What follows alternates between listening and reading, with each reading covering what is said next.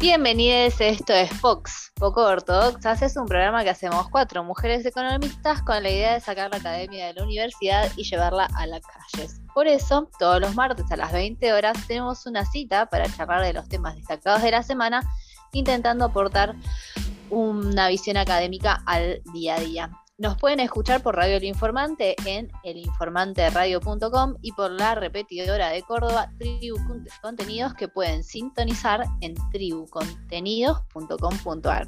Y si no pudieron escucharnos en vivo, recuerden que subimos cada emisión en formato podcast y nos encuentran en su plataforma de podcast preferida o en YouTube. Como cada martes, tengo el gusto de presentar a las coconductoras de este programa. Bienvenidas. Buenas noches, Santo Gerbaji, ¿cómo estás? Hola. ¿Qué tal Ana Laura Jarú? Hola, buenas noches. Y finalmente, Pía, ¿cómo andás? Buenas noches, chicas, ¿cómo están? Todo bien. Bueno, mi nombre es Noelia Méndez Santolaria y les doy la bienvenida al programa de hoy, donde vamos a charlar de palabras mágicas, de chismes no tan mágicos, de cómo vienen las perspectivas en lo local y de qué es el Club de París, que tanto oímos nombrar. Para la entrevista no se la pierdan porque recibimos a Nico Ceolla, que nos va a hablar sobre la integración financiera eh, internacional y las finanzas corporativas y cómo eso nos afecta en el día a día a la economía real. ¿Qué les parece si arrancamos con las consignas? Buenísimo. Bueno, no sé por qué lo digo en plural, porque es una sola consigna y es bien cortita y al pie si, pudieran tener un superpoder, chicas, ¿cuál sería? Teletransportación. Esa, re rápido lo tenía. sí, me encantaría. Yo volvería. Ay, qué lindo. Yo viajaría, pero al pasado, como encontrarme en otra época, a ver cómo era. Wow. Ay, me gusta, sí. Bueno, a mí me gustaría sería... Ay, ¿en serio? A mí un, poco, un poquito de vértigo me da, ¿eh?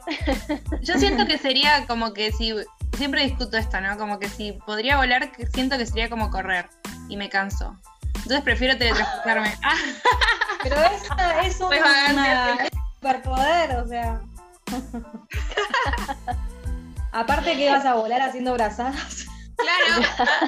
Imagínate. Muy bien la economista, igual buscándole el costo a todo. Optimizando. Claro.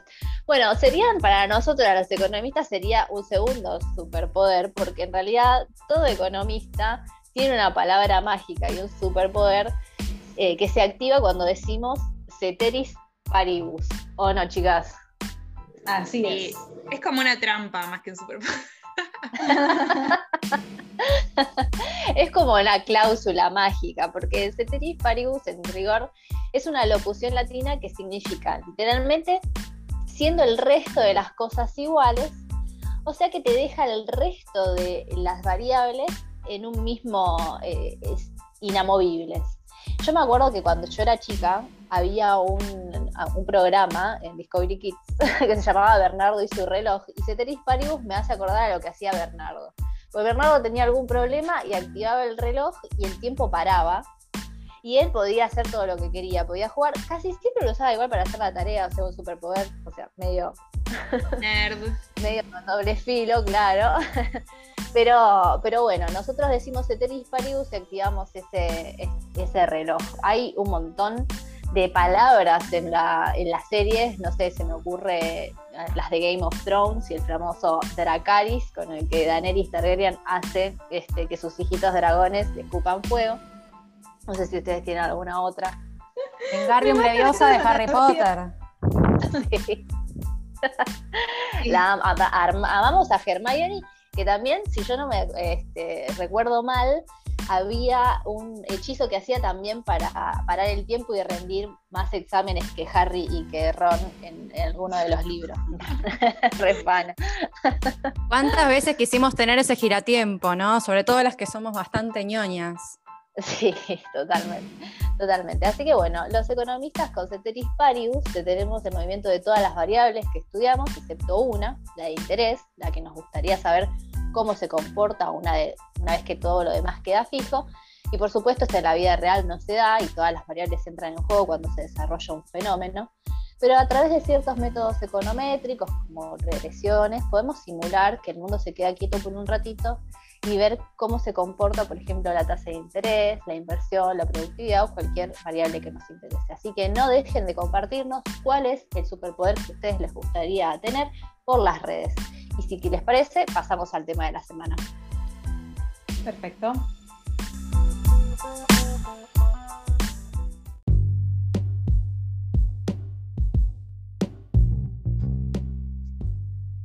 Y el tema de la semana, en realidad es la noticia con mayúsculas, fue el dato de inflación del mes de marzo, que nos sorprendió a todos al escalar al 4,8% mensual. Si bien ya esperábamos que iba a ser un número alto, por lo menos yo no pensé que tanto. ¿Ustedes, chicas, cómo lo veían? Altísimo, sí, un montón. Y creo que nadie lo previó porque en el PRODE, que suelen este, atinar bastante, en el PRODE que organizamos eh, por Instagram, eh, nadie eh, vaticinó este número. La que más cerca estuvo fue una POX y la descalificamos. por POX, claro. Bueno, esta suba del 4,8 mensual implica que en el año hubo un alza de 42,6 que tiene que ser contrastado con lo que espera el gobierno para este año, que es del 29% según el presupuesto. Yo ya pienso que esto no se va a cumplir. E incluso si se sigue a este ritmo, se podría hasta llegar al 70% de inflación, aunque bueno, eh, también lo que había anticipado Guzmán y varias consultoras también es que este mes fue un pico grande, pero que después tiene que ir mermando. Sin embargo, no se llegaría a esos 29%, sino que estaría más bien en el 46-47% anual. Y en este sentido también tenemos que, advertir que el dólar está planchado, así que no le podemos echar la culpa al dólar. No podemos echarle la culpa a la demanda, porque supuestamente ah, está contenida ¿sí? por, por la pandemia. Eh, y bueno, entonces varios economistas más afines a Milei y compañía dijeron, bueno, vieron que al final es todo por inflación eh, de base monetaria, digamos, la oferta monetaria que se expandió en 2020 está dando los resultados inflacionarios hoy, porque tampoco podemos decir que hay un problema de puja distributiva, porque acuerdos salariales, los que hubo fueron pocos y todavía no impactaron y también están cerrando conforme a lo que eran las expectativas del gobierno, que están en torno al 30-35% según tengo entendido. Eh, sí, yo creo que lo que se puede concluir es que Argentina es el país en donde todas las teorías mueren, porque somos un gran experimento social, pasamos por todo, pasamos por lo de la emisión cero, pasamos por la, este, por la puja distributiva y nunca podemos llegar a una conclusión sobre cuál es el origen de la inflación. Exacto, sí, tenemos que tener nuestras propias leyes, porque ahora que mencionas eso, un punto importante que también fue debate, la, típica ley de oferta y demanda, ¿no? que aumenta el precio porque aumenta la demanda. Sin embargo, por ejemplo, el segundo rubro con mayor aumento fue indumentaria y calzado, que llegó a un aumento de 10,8. ¿no? Y todos se preguntan, ¿cómo puede ser si estamos todos en casa con jogging y ya uno no se compra ropa? Entonces empezó a surgir esto de que al haber tantos meses en que estuvo cerrado, que estuvieron cerrados los shopping, los locales, eh, de alguna manera tienen que aumentar mucho los precios para poder compensar todos esos meses de inactividad que tuvieron, esto de local a la calle, ¿no? Porque entiendo que por e-commerce siguieron vendiendo, o bien adelantarse ante un eventual nuevo cierre. Entonces ya eh, hasta tenemos que poner en duda la ley de 6, digamos, ¿no? Oferta y demanda. Yo igual creo que eso, eso tiene mucho que ver con que somos muy eh, como que hiperadaptativos, ¿no? Pasamos por tanto que somos el agente, el que lo puede prever todo. El, eh, somos este, económicos. sí, pero vieron que en la teoría de las expectativas hay algunos que dicen, bueno, las personas no pueden prever todo lo que va a pasar y hay otros que dicen no eh, los agentes se adaptan, saben lo que va a suceder y entonces adaptan sus estrategias a lo que los gobiernos hacen o la realidad. Para mí nosotros somos esos. Y pesimistas también. Sí, Esperamos es lo peor. Entonces, por las dudas, sabemos que, lo que el futuro nunca va a ser algo bueno. Exactamente, sí, es que hay, hay mucho componente de la anticipación acá, de vivir esto de bueno, hoy aprovecho porque no sé qué va a pasar mañana, exacerbado por la pandemia encima, ¿no? Pero acá hay mucho de esto de no sé cuándo vamos a estar hundidos en el tacho de vuelta, entonces ahora aprovecho que puedo y, ¿no? Sí, sí, sí, hay mucho de eso. Y otro de los rubros que subió muchísimo fue educación. En realidad este fue el que más subió, de un 28,5%. Fue muy, muy grande en un contexto de inicio de clases y vuelta a la presencialidad, entre comillas, porque ahora estamos que medio que vamos y que venimos. Eh, y también debemos advertir que en estos meses, en los primeros meses del año, eh, es cuando se concentran los aumentos de los precios regulados, lo que es ajustar un poco tarifas de luz, gas, qué sé yo. Ahora incluso el mes que viene empieza, eh, corre un, aumento de 4,5 en las prepagas que fue autorizado por el gobierno. Y bueno, son todos factores también que apuntalan la suba. Y es por eso que el gobierno dice, bueno, este mes es de mucho, de un aumento fuerte, pero después debería ir mermando vamos a ver si, esto es así. Yo creo que, el tema de, la, de, cuánto, de cuán abierta es la economía va a impactar este, muchísimo en esto. Y un tema importante que se destacó también en, un medio de comunicación es lo que pasa con el dólar, porque ahora tenemos un dólar planchado, pero la inflación, si sigue creciendo a este ritmo, se da un escenario de apreciación cambiaria que, y el mercado tarde o temprano también reacciona a eso, con lo cual es un nuevo frente que, el gobierno debería controlar para no caer en una tensión cambiaria similar a la que tuvimos el año pasado, que fue bastante, bastante fuerte. Sí, sí, tal cual. Y hablando de eso, eh, también tenemos deudas que afrontar con, los dólares, así que podríamos eh, ver cómo nos está yendo con el Club de París, ¿no, Pía? Sí, Santo. Y sí, estuvimos eh, leyendo bastante, me imagino que todos, tanto ustedes como los Foxers, leyendo de la recorrida de nuestro ministro de Economía, Guzmán, en Europa, en el Club de París, justamente porque, a ver, es un foro de varios acreedores y deudores que componen varios países. Es por eso que el ministro no solamente fue a París y fue a otros lados. Eh, y la intención es una renegociación de una deuda existente, que cuando es que contraímos esta deuda, se contrajo en varias etapas, pero fue esencialmente durante los gobiernos de facto. Por eso es eh, eh, justamente la, la, acumulación, ¿no? Porque inicialmente teníamos unos mil, casi 1.900 millones de dólares que en la época del gobierno de, Cristina Fernández de Kirchner asumió a casi 9.700 entre intereses, revaluación, o sea, devaluación de monedas, etc. En ese momento, eh, el ministro de Economía de, Cristina, de Cristina Kirchner, que era Axel Kisilov, hizo una, una renegociación y además accedió a pagar una porción de esto. Hoy en día, la composición de lo que debemos actualmente al Club de París es de 2.400 millones de dólares, o sea, una reducción sustancial, pero una reducción que hoy en día nos implica unos más o menos 300 millones de dólares anuales en concepto de intereses que hay que eh, pagar sistemáticamente. Entonces, como es un, primero que es un gasto corriente bastante alto, y además hay un, vencimiento muy importante, que justamente son estos 2.400 millones de dólares que quedaron hoy restando, que hay que saldar a más tardar a julio. ¿Y cuál es la cuestión? Que em, si hoy en este momento el gobierno actual asume esa deuda, puede entrar en riesgo de default, puede perder el acceso a estos derechos especiales de giro que habíamos hablado en unas emisiones anteriores de 4.300 eh, millones de dólares, que eran del FMI, y además em, puede obviamente perder acceso a, otras opciones de crédito, de inversión extranjera, que podrían complicar mucho la situación actual. Con lo cual, Martín Guzmán se dirigió a, Europa esencialmente a París, que es donde pudo conversar con Bruno Le Maire, que es el, ministro de Economía francés, y con Emmanuel Moulin, el secretario general del Club de París, para justamente poder renegociar esto y solicitarles que a los fines de alinear la reestructuración con el FMI y con el Club de París, de solicitar una extensión del plazo, poder presentarles un poquito más em, completa la renegociación del FMI cuando la terminen de cerrar y al mismo tiempo poder eh, disponer de ese dinero, acceder a los derechos especiales de giro y poder eh, dar un panorama un poquito más sostenible, sobre todo en base a lo que se viene, ¿no? Ahora en este momento en términos de restricciones y una posible segunda ola del COVID, ¿no?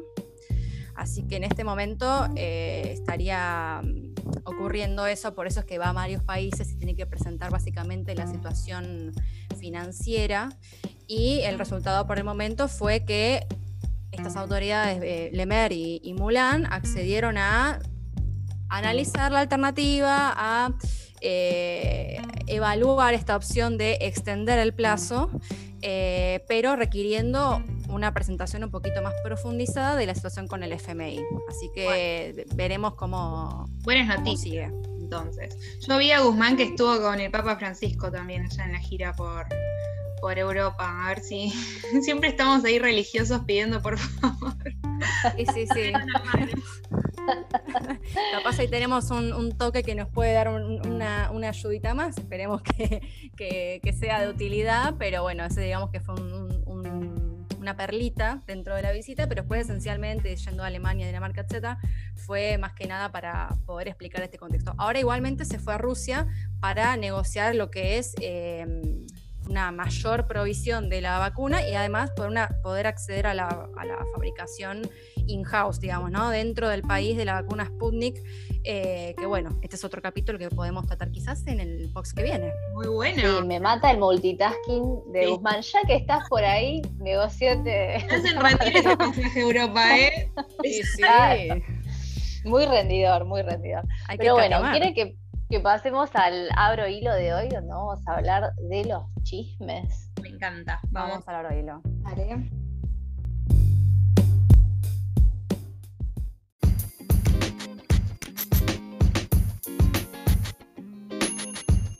Y nos metemos entonces en el abro hilo de hoy. Como bien eh, anticipaste, Noé, vamos a hablar de chismes. Un tema que a mí particularmente me apasiona.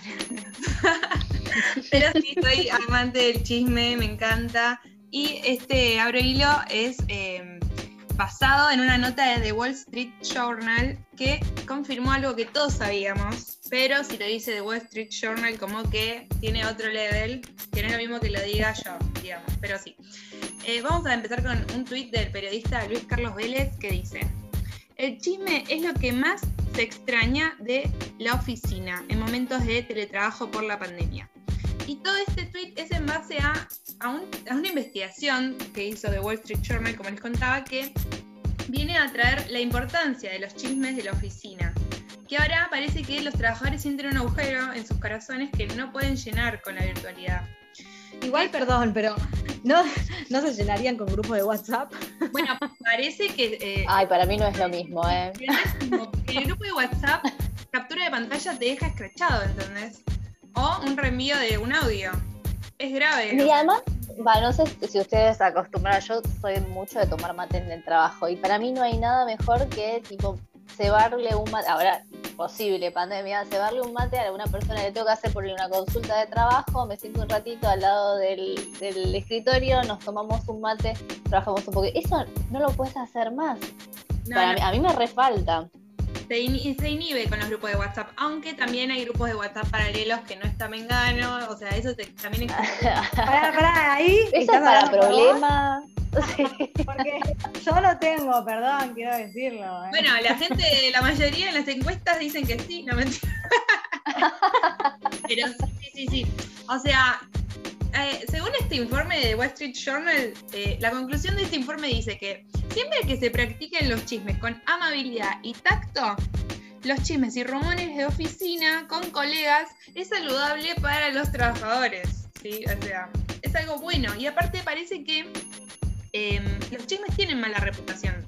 O sea, gente no dice que es algo bueno. Yo lo, para mí sí es algo bueno, pero la mayoría dice yo que tengo no. igual, Anto, perdón que te interrumpa, sí. pero yo tengo igual un aporte negativo de los chismes.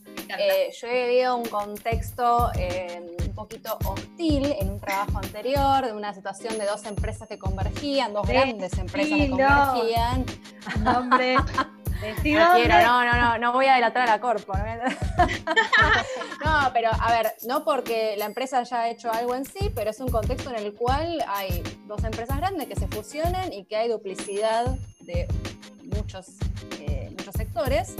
Y eso genera como un clima de inestabilidad, mucho rumor, mucho falso rumor, mucha um, falsa también actitud y competencia, como que se genera un clima medio que no sabe qué va a pasar, entonces se genera como también mucha eh, rivalidad, como que a veces eso puede fogonear algo que capaz no es lo que pasa o termina siendo, pero puede exacerbar un poquito la situación. Sí, sí, entiendo. Igual puede ser que, ay, perdón, pero puede ser que sean, hay distintas categorías de chisme, ¿no? Si el chisme tiene que ver con una pérdida de fuente de trabajo, me parece que es malo, pero si el chisme es, viste que la secretaria se fue con el del piso, ¿eh? bueno, es un poco más divertido. Claro, una cosa es, entiendo, igual entiendo de lo que dice Pía porque me ha pasado, me ha pasado estar en esa situación y siempre siempre te pone así, más alerta. Pero bueno, nada, la conclusión es que eh, los chismes proporcionarían alivio del estrés un montón este y estimulación intelectual. Nos ayudan a ganar influencia y fomentan la intimidad interpersonal. Pero bueno, como sabemos, eh, con el teorema que vimos eh, de Akerlof, nunca se puede contentar a todos.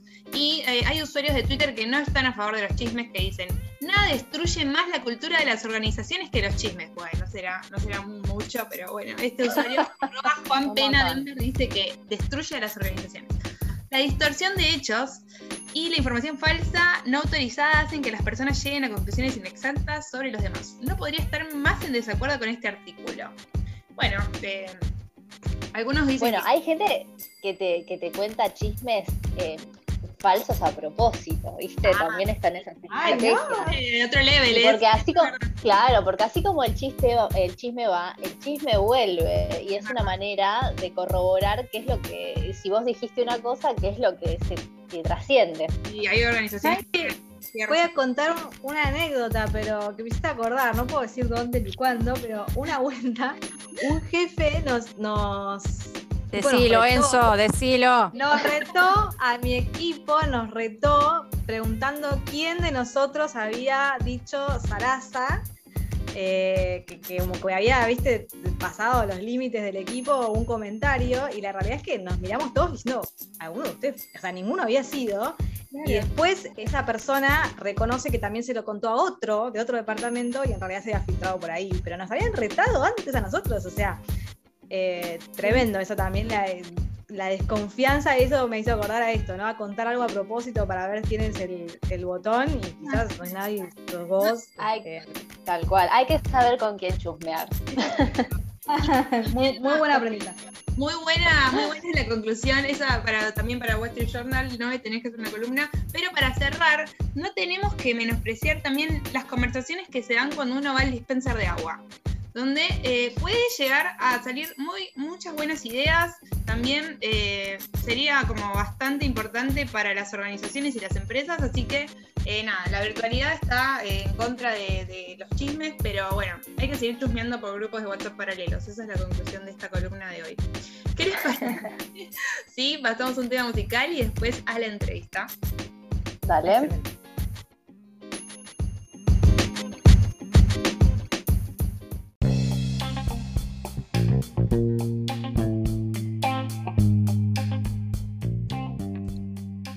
Bienvenidos al segundo bloque de Pox. Esta vez, en el momento de la entrevista, nos toca hablar con Nicolás Ceolla, que es economista y doctor en economía por la Universidad de Buenos Aires. Es investigador de temas financieros y docente universitario de grado y posgrado en varias universidades nacionales. Fue becario doctoral de CONICET. Tiene artículos y capítulos de libros publicados en revistas científicas nacionales e internacionales y actualmente es economista jefe de la Fundación de Investigaciones para el Desarrollo, PIDE. Buenas noches, Nicolás, ¿cómo estás? ¿Qué tal? Buenas noches. Un gusto estar acá con ustedes con las famosas POPs. bueno, gracias, gracias por, a vos por participar, es un honor. Em, bueno, sabemos que hace poquito te recibiste de doctor en economía y que tu tesis anduvo dando vueltas por Twitter, fue muy interesante. ¿Nos querés contar un poco de qué se trata, cuáles fueron los principales hallazgos? Sí, eh, como toda tesis es bastante larga, además, eh, bueno, por el tipo de doctorado que es el de la UBA, que que tiene la vieja tradición todavía de, escribir como si fuese un libro, eh, si bien se va modernizando y, van apareciendo ejes que después se transforman en artículos y así, es una tesis larga. Eh, el tema es los canales de financiarización en países periféricos, en particular eh, la inversión productiva y la deuda corporativa en América Latina. Eh, y ahí básicamente lo que, lo que yo hice, eh, bueno, es un, trabajo que tiene como dos partes. Uno más bien conceptual, que es ponerse a, identificar las particularidades que tiene eh, la, teoría de la financiarización en los países periféricos, en particular en América Latina. Es una teoría que, inicialmente surge para interpretar la realidad de los países más desarrollados en el contexto de las transformaciones y el crecimiento de eh, las finanzas globales y cómo eso afecta el régimen de producción, cómo las finanzas cobran una centralidad en la toma de decisiones productivas, de inversión, cómo también afecta al mercado de trabajo, la distribución del ingreso, de una forma que inicialmente se pensaba como transitoria y luego cuando aparece la teoría de financiarización eh, se marca como un nuevo formato de acumulación del capitalismo. En ese contexto es una teoría que surge para entender las necesidades endógenas de los países desarrollados en un mundo en el cual las finanzas no solamente eh, aparecen dentro del mundo de los países centrales, sino que también impactan en toda, en toda la producción capitalista a nivel global. Bueno, esos canales de impacto eh, suelen identificarse para los países desarrollados en dimensiones relacionadas con eh, la distribución de dividendos y cómo eso resta liquidez para que las firmas vuelvan a invertir, un empeoramiento en la, distribución del ingreso, eh, un efecto perverso sobre las hojas de balance de las empresas en relación a la adquisición cada vez más de activos financieros y eh, la, pérdida de interés en la inversión productiva, etc. Cuando uno considera estas dinámicas en los países periféricos, lo que se observa son un conjunto de particularidades. Bueno, ahí mi tesis lo que hizo fue intentar eh, echar luz sobre estas dimensiones. La realidad es que cuando vemos lo que pasa lo que pasa en los países como los nuestros, en Argentina, en América Latina, hay dimensiones que no están tan presentes y eso tiene que ver en, parte por la ausencia de estos grandes jugadores financieros que en los países desarrollados tienen mucho peso.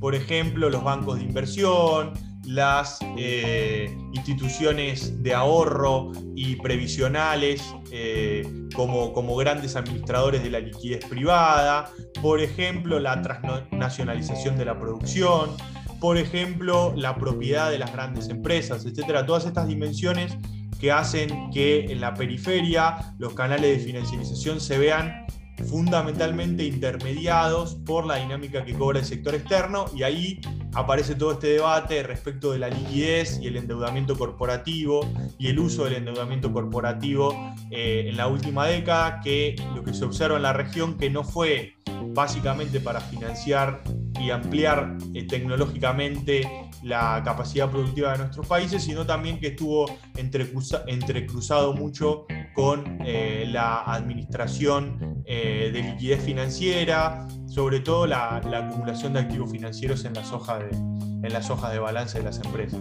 Ah, perdón, Ay, perdón, me, se me surgió una, duda ahora que te estaba escuchando.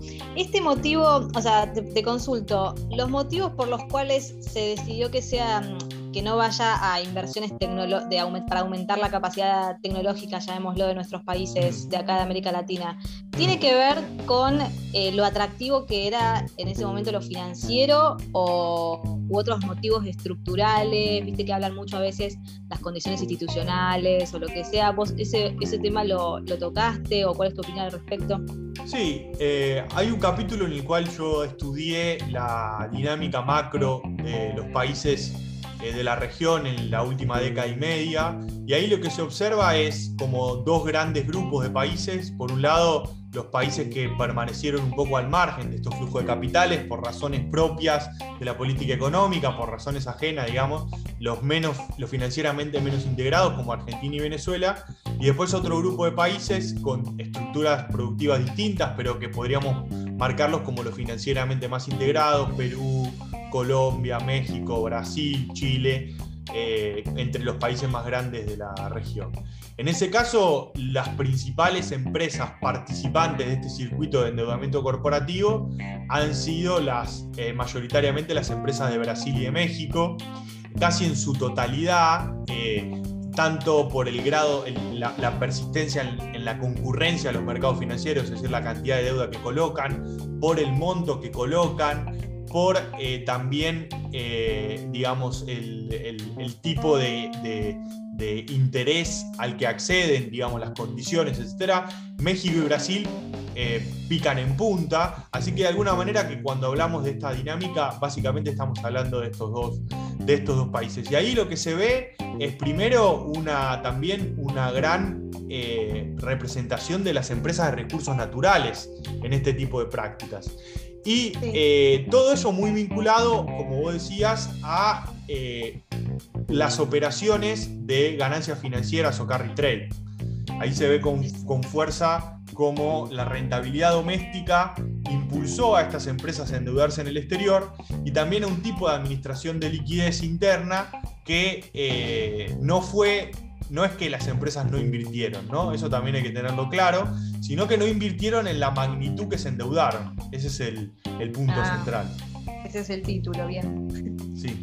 Eh, yo lo que te quería eh, apuntar o preguntar es eh, en este mecanismo también de, por qué existen las especulaciones financieras o estas empresas este, giran sus dividendos hacia paraísos fiscales o lo que sea, eh, ¿en qué contexto estamos? ¿no? Porque parece que ser un país de riesgo, como puede ser Argentina, es buscado no solamente por los especuladores financieros, sino por otro tipo de inversores o, bajar los impuestos, que es una conducta que ahora está fuertemente este, criticando eh, Janet Yellen desde el Tesoro en Estados Unidos, es como una, una incentivo perverso en, este, en, todo este sistema.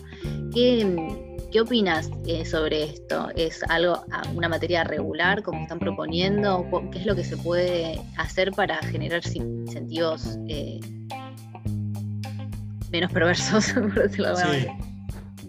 sí, ahí lo, lo que yo tendría que decir primero es que el capitalismo muestra estas tendencias globales hace más de 40 años al crecimiento y la desregulación financiera. Entonces, en primer término, no es una cosa de corto plazo, de, digamos, cíclica, ¿no? Entonces son tendencias que se enfrenta la estructura productiva global desde hace muchísimo tiempo y que no son fáciles de revertir de un momento para, para el otro. Eh, es decir, hay un vínculo muy fuerte entre la desregulación financiera y la deslocalización productiva, por ejemplo. Eh, entonces no es una cosa fácil de, revertir de un momento para el otro.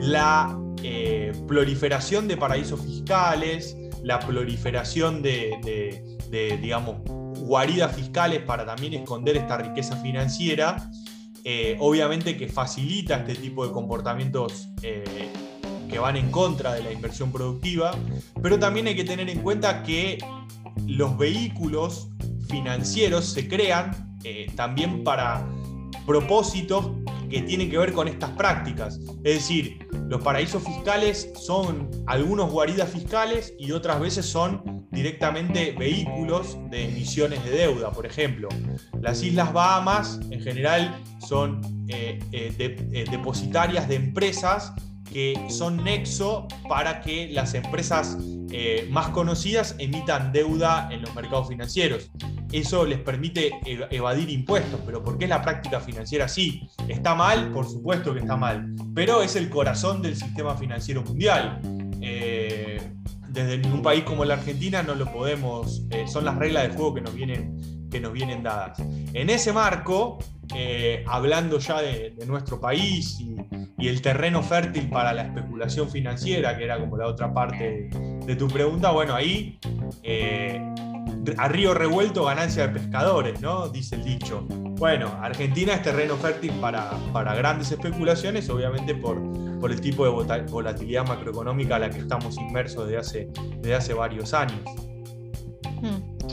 Eh, ahora que mencionaste nuestro caso particular de Argentina, te quería preguntar por la deuda con el FMI que se tomó durante la administración anterior. Sé que hace unas semanas publicaste una nota al respecto, si querés contarnos eso o alguna otra opinión que tengas. Sí, bueno, es un, es un una historia en desenvolvimiento todavía la cuestión de, la deuda argentina y el, acuerdo nuevo que, tiene que hacerse con el fondo. Eh, acá saliendo un poco de lo coyuntural, que por ahí es lo que también eh, a ustedes más les interesa, Argentina es eh, una excepción dentro de el tipo de relación que tiene el FMI con los países miembros del fondo, los que acceden a carteras de créditos, etc. ¿Y por qué una excepción? Y por el volumen del crédito que tiene Argentina, el, medido en términos de la cuota dentro del FMI, es el más grande que se haya otorgado eh, en la historia del fondo. Y también lo que empieza a pasar es eh, que, su, que el tipo de objetivo bajo el que inicialmente se pensó este acuerdo, eh, fracasó al poco tiempo de andar. El acuerdo tenía por finalidad ser como un bache, ser primero un crédito eh, de inyección de liquidez y después tener un background de crédito contingente. No sé si se acuerdan, en su momento estaba la discusión sobre si Argentina iba a pedir un eh, acuerdo de, de stand-by, que es el que finalmente se pidió, o estos acuerdos de precautorios y liquidez.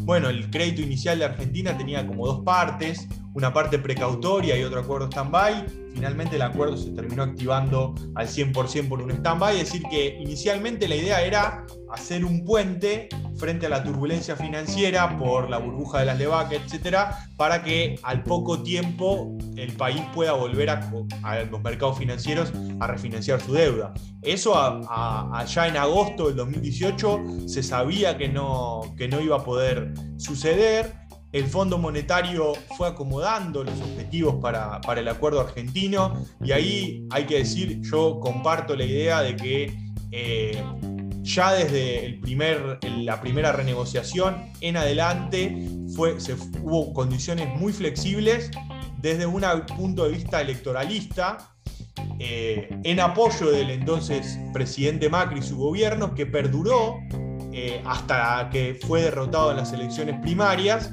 lo que hizo que todo el desembolso del acuerdo eh, esté muy vinculado al sostenimiento de un tipo de cambio y la desregulación de la cuenta capital, que fue eh, el relato que conocemos como fuga de capitales. Parte del crédito se destinó al sostenimiento del tipo de cambio y fue lo que financió la fuga de capitales. Es paradigmático, lo que más está en cuestionamiento es el desembolso de julio del 2019, en el cual eh, había, hay serias dudas sobre que Argentina haya incluso podido eh, cumplir con los requerimientos que el mismo fondo impone sobre la sustentabilidad de la deuda para eh, enfrentar ese desenvolvimiento de casi 5 mil millones de dólares en su momento. Eh, y ahí es cuando se habla de violar los estatutos del fondo, etc. Ese es el desembolso que está más cuestionado. Así que yo tengo una mirada muy crítica de lo que fue la experiencia argentina con el fondo, más allá de la, de la cuestión eh, del enfoque, del enfoque macroeconómico que pudo tener sobre el gobierno de Cambiemos, también el acuerdo tiene errores técnicos como, como los que acabo de marcar, que merecen ahí sí una revisión, revisión especial por la corresponsabilidad que pudo llegar a tener el fondo con la Argentina. Sí, y te hago una consulta que, bueno, es muy debatida en Twitter. ¿Qué es esto de que mucha gente dice, nosotros, bueno, durante el gobierno de, Cambiemos tomamos deuda porque el gobierno anterior tenía déficit y este mm. tira y afloja entre déficit y deuda? Mm. Eh, ¿es, ¿Es así como ellos, bueno, quizás calculo que debes pensar que no, pero cuál es el, fundamento, cómo lo podemos explicar, porque siempre se está discutiendo sobre lo mismo. ¿Quién tiene la culpa, digamos? Sí, claro. Eh, la forma más corta y simple de hacerlo es que ellos toman eh, de manera equivalente la deuda en dólares y la deuda en pesos. Eh, y la, básicamente lo que sucedió es que cuando uno mira el, el stock total de deuda, dicen no, pero la deuda no aumentó. Bueno, en parte es eh, eh, una dimensión, se explica por eso. Lo que estuvieron haciendo es pagar con dólares deuda en pesos.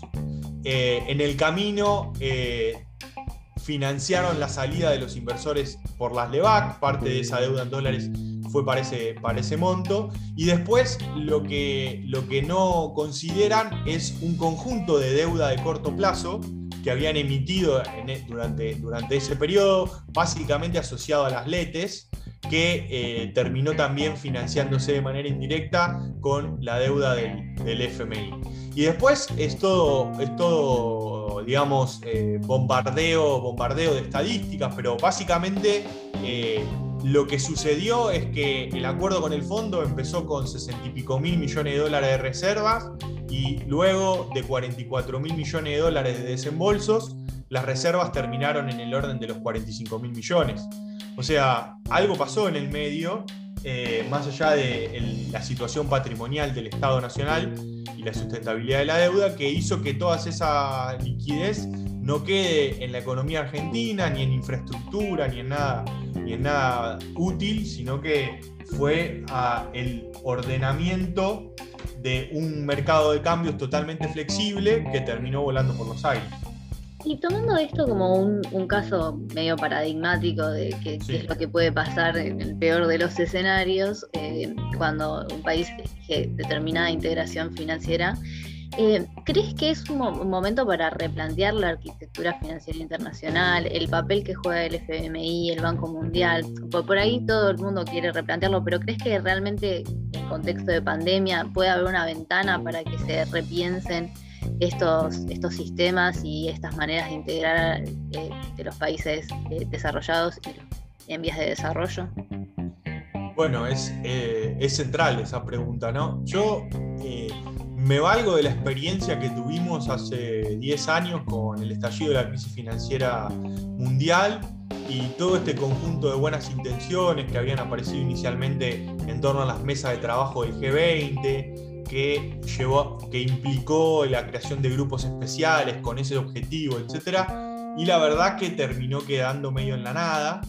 Eh, hubo una, en ese momento, como está sucediendo ahora, un cambio en eh, la capitalización del FMI, se modificaron las cuotas, también se, se imprimieron DEG y se repartieron a todos los países y medio que no pasó nada más que, nada más que eso.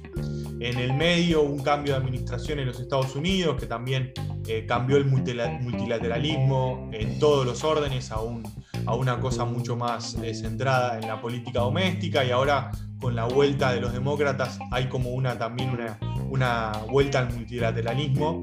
Pero eh, yo soy un poco más pesimista sobre estos cambios.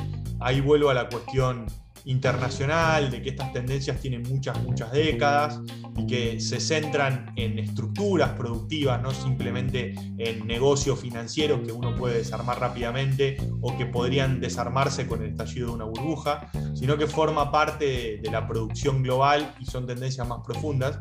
Sin embargo, sí marcar algo que, que está en agenda, que puede suceder con la Argentina, que es lo que comentábamos antes, eso de, la excepcionalidad argentina dentro del fondo. Bueno, eh, pongo el ejemplo de Grecia.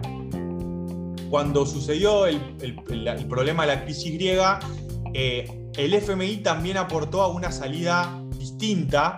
De hecho, Grecia tenía un programa especial que no se llamaba el programa griego de, de crédito, pero más o menos tenía ese nombre, que eh, así como el Fondo Monetario, como un banco cualquiera, tiene créditos personales, créditos para automotores, hipotecarios, etc., el Fondo Monetario tiene créditos que también se llaman distintos, los stand-by, los de facilidades extendidas, etc. Grecia era merecedor de un crédito que tenía su, un nombre especial, que eh, por la magnitud de, de Grecia dentro del FMI le merecía un trato especial. Ahora hay toda una discusión sobre si Argentina tiene que obtener un plazo de repago mayor al que nos garantiza el de facilidades extendidas. Bueno, en parte también eso implica discutir la arquitectura financiera global. Eh, de nuevo, Argentina como punta de lanza, siempre la excepción, parece una cosa media rara, ¿no? Siempre teniendo que ser la excepción a la, a la regla, pero la realidad es que en el caso argentino eh, la arquitectura financiera no permite una solución profunda al problema del endeudamiento porque eh, como está hecho el molde, no entramos nosotros. Necesitamos más plazo que 10 años para devolver el crédito y bueno, eso también es una, forma parte de la discusión de la arquitectura financiera internacional, lo que lo hace todo más complicado. Sí, y además el, otro ejemplo que nos trajiste, el de Grecia, la verdad que no nos trae muy buenos augurios porque estuvieron muchísimos años hasta que pudieron al menos recuperar un poco de la actividad y el empleo. Pero bueno, Nico, hablaríamos toda la tarde de esto, nos quedan un montón de temas afuera y te comprometemos para en un futuro volver y charlar un poco más sobre esto, pero se nos acabó el tiempo, así que te agradecemos un montón por haber participado y por habernos traído un poco, abrirnos esta ventana a, las finanzas internacionales. Bueno, eh, muchísimas gracias, eh, ha sido un gusto y nos vemos pronto. Igualmente. Gracias.